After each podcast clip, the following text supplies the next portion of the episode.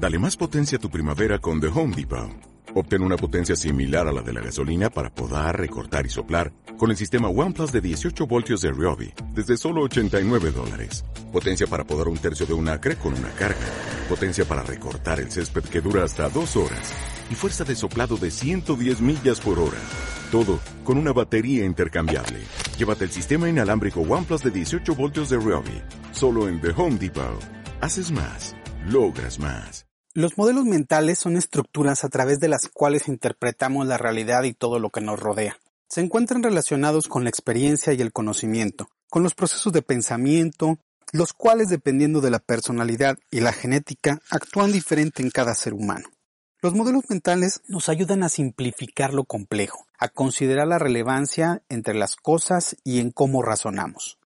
Mi nombre es Julio César Pérez Saavedra y te doy la bienvenida a Paradox, el podcast para mentes con ganas de aprender. Ladies and gentlemen, please welcome Paradox. They spend money on things that don't actually make the product better. The world is changing so fast. The world is changing so fast. I was looking for the right framework. It comes down to trying to expose yourself to the best things that humans have done. Important decision. And now is the time to take risks.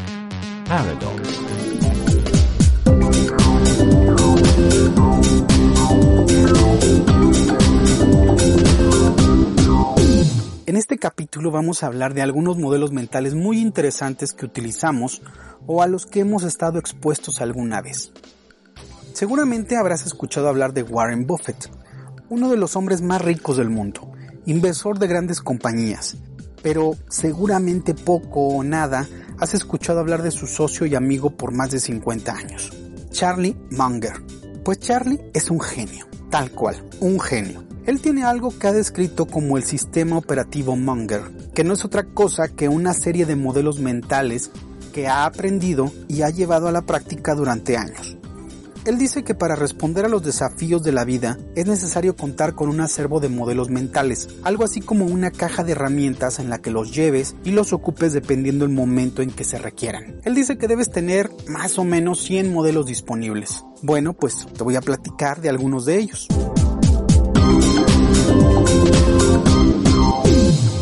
El primero y uno de mis favoritos es la navaja de Hanlon. Este modelo dice que no debemos culpar a la maldad de lo que puede explicar la estupidez.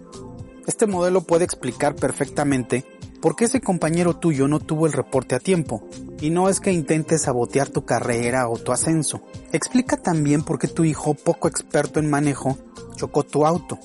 No era porque quisiera molestarte. En pocas palabras, no te sientas tan importante porque no hay una conspiración contra ti. Entender la navaja de Hanlon nos puede ayudar a ver el mundo de una manera más positiva, dejar de asumir fatalidades o negativismo. La navaja de Hanlon funciona muy bien combinada o contrastando otros modelos mentales, como la disponibilidad heurística. Este modelo mental establece que tendemos a juzgar mal la frecuencia con que ocurren ciertos eventos, más si fueron muy memorables. Además, este es uno de los sesgos más utilizados. Muchos tendemos a llevar un registro de los errores de otras personas. Por ejemplo, Estás en la fila del banco y cuando llegas con el cajero, este comete un error y te entretiene mucho tiempo. En tu siguiente visita a otra sucursal y con otro cajero sucede algo similar. Pensarás entonces que todos los cajeros son maliciosos en lugar de aceptar que ambos cometieron errores o que su sistema tiene un fallo. También este llamado sesgo de disponibilidad permite que nuestras percepciones de riesgo puedan estar equivocadas y podríamos preocuparnos por riesgos incorrectos. Es muy común que juzguemos mal la frecuencia y la magnitud de los eventos que han sucedido recientemente. Y es que nuestra memoria tiene limitaciones. Recordamos mejor cuando esos sucesos vienen de una narración vívida, es decir, una historia contada de tal forma que estimula sentimientos positivos o negativos.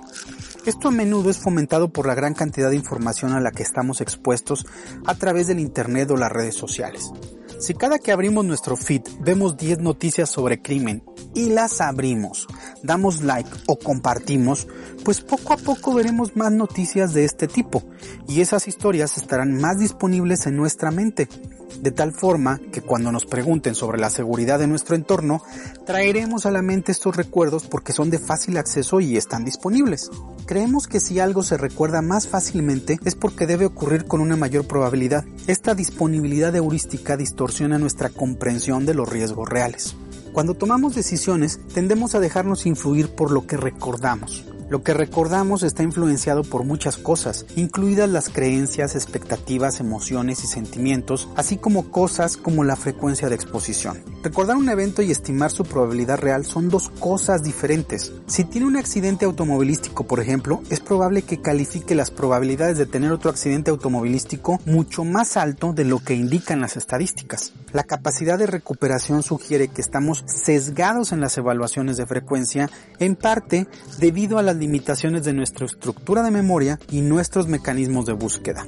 Es la forma en que recordamos lo que importa. La recuperación y la facilidad de los sesgos de memoria indican que el sesgo de disponibilidad puede influir de manera sustancial e inconsciente en nuestro juicio. Suponemos con demasiada facilidad que nuestros recuerdos son representativos y verdaderos. En Piensa rápido, piensa lento, Kahneman dice que las personas tienden a evaluar la importancia relativa de los problemas por la facilidad con que los traen a sus mentes y esta facilidad está determinada en gran medida por su distribución a través de los medios de información. No es difícil ver cómo el sesgo de disponibilidad podría llevar a los gerentes a tomar decisiones potencialmente destructivas en el lugar de trabajo. Por ejemplo, la actualidad de los eventos también es un factor. Los gerentes dan más peso al rendimiento de las personas durante los tres meses previos a una evaluación que a los nueve meses anteriores de un periodo de evaluación. Esto es porque están más disponibles en la memoria los recuerdos más cercanos. También podemos usar la navaja de Hanlon con el sesgo de confirmación. Tendemos a buscar información que confirme nuestras creencias preexistentes. Cuando las disonancias cognitivas se presentan, nos esforzamos por realinear nuestra forma de ver el mundo. Si nosotros esperamos que un acto sea hecho con maldad, pues buscaremos los datos necesarios que nos ayuden a soportar nuestra creencia y desecharemos los datos que atribuyan las acciones a errores, a la incompetencia o a los accidentes. El sesgo de disgusto es otro modelo mental con el que la navaja de Hanlon se puede relacionar cuando interactuamos con personas, instituciones o sujetos con los que no estamos de acuerdo. Mientras más desacuerdos tengamos con alguien, más atribuiremos sus acciones con la malicia. Si este sujeto comete un error, actuar con empatía será nuestra última respuesta. Actuaremos de manera emocional e inmadura, lo que hará peor la situación. La solución inteligente siempre será, no importa cuánto me desagrade una persona, para no considerar atribuir sus actos a su negligencia o incompetencia.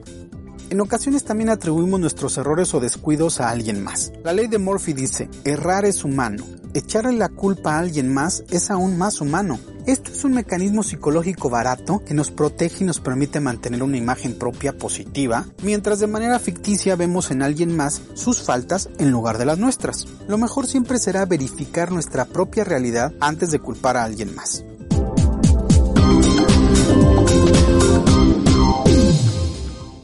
Otro modelo mental muy sencillo, interesante, muy conocido es la navaja de hoja. Esta establece que entre varias hipótesis elijas la más simple y sencilla.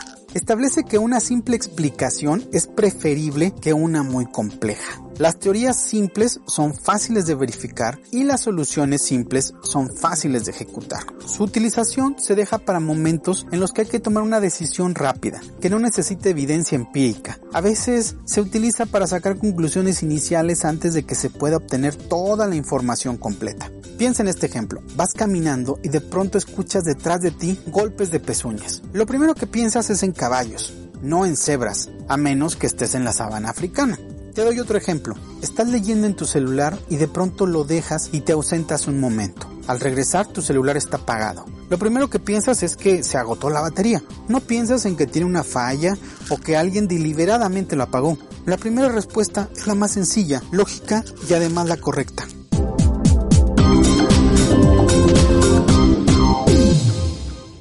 Estos son solo algunos modelos mentales de los muchos con los que podríamos llenar una caja de herramientas. La elección de uno o de otro pues dependerá de la situación y por supuesto de la familiaridad que tengas con estos modelos. Y como toda herramienta, pues es necesario su uso para ir adquiriendo experiencia en su manejo. Te agradezco que hayas escuchado este capítulo de Paradox, el podcast para mentes con deseos de aprender. En las notas del capítulo te dejo el link al blog donde también comparto información interesante. Mi nombre es Julio César Pérez Saavedra y te espero en el próximo capítulo.